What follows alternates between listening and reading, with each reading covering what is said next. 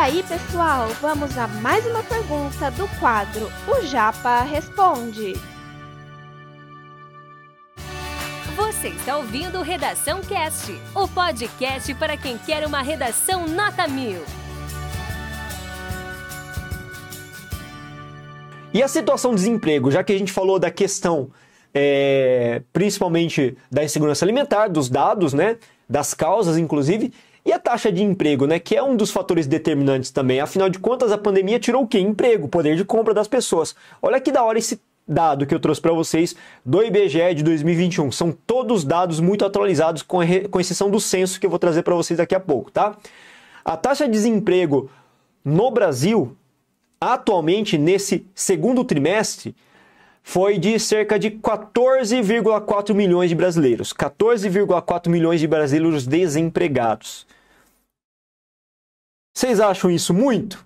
14 milhões de brasileiros. Tava pior, tá? No primeiro trimestre, no comecinho deste ano de 2020, havia cerca de 14,7 milhões de brasileiros desempregados. Houve um aumento substancial de empregos, mas 14,4 milhões de pessoas desempregadas.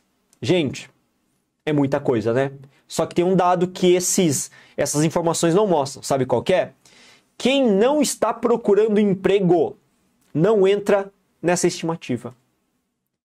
Quem não está procurando emprego não entra nessa estimativa. Essa estimativa só traz as pessoas que não conseguem emprego, que são ativos, que têm idade para trabalhar exercício do trabalho, ou seja, não estão próximos à aposentadoria, já são maiores de idade ou têm pelo menos 14 anos para frente e estão procurando e não encontram.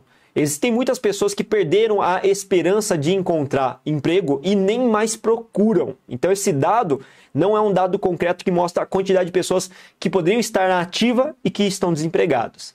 O número de trabalhadores informais é de 24,8 milhões. Sabe o que são os trabalhadores informais, galera? São aquelas pessoas que trabalham sem carteira assinada sem recolher impostos, sem garantias de seguridade social, sem direito à aposentadoria, porque eles não estão contribuindo.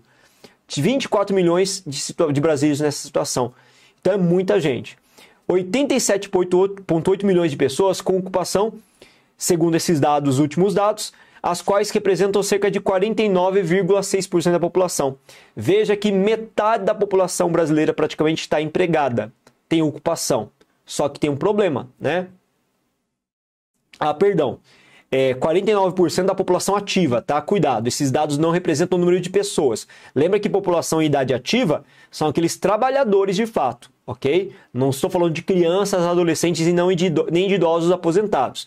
Esses 49,6% da população ativa, beleza? 71% das novas vagas de emprego criado recentemente, galera, são de trabalhos informais ou seja, sem carteira assinada. Então criou-se mais emprego é, no segundo semestre agora de 2021, né? Mas esses empregos novos que surgiram são informais em sua grande maioria, ou seja, não tem carteira assinada. E por último, um dado que eu acho também bem preocupante: a renda média do trabalhador brasileiro, daqueles que estão ativa, tá? Não estou falando de desempregados, dos trabalhadores informais, porque esses dados de trabalhador informal a gente não tem. Não dá para contabilizar o quanto o trabalhador informal ganha, né? Depende muito do dia, do mês, enfim. Mas aqueles que têm carteira assinada, eles ganham em média R$ 2.515 por mês. Aí a pergunta que eu faço para vocês também aqui que estão participando da nossa aula ao vivo. Gente, R$ 2.515 dá para alguma coisa? Vamos imaginar uma coisa? Se o cara se o cara mora numa região um pouco mais central. Não precisa de ser de capital, não. Vou falar da minha cidade aqui de Marília.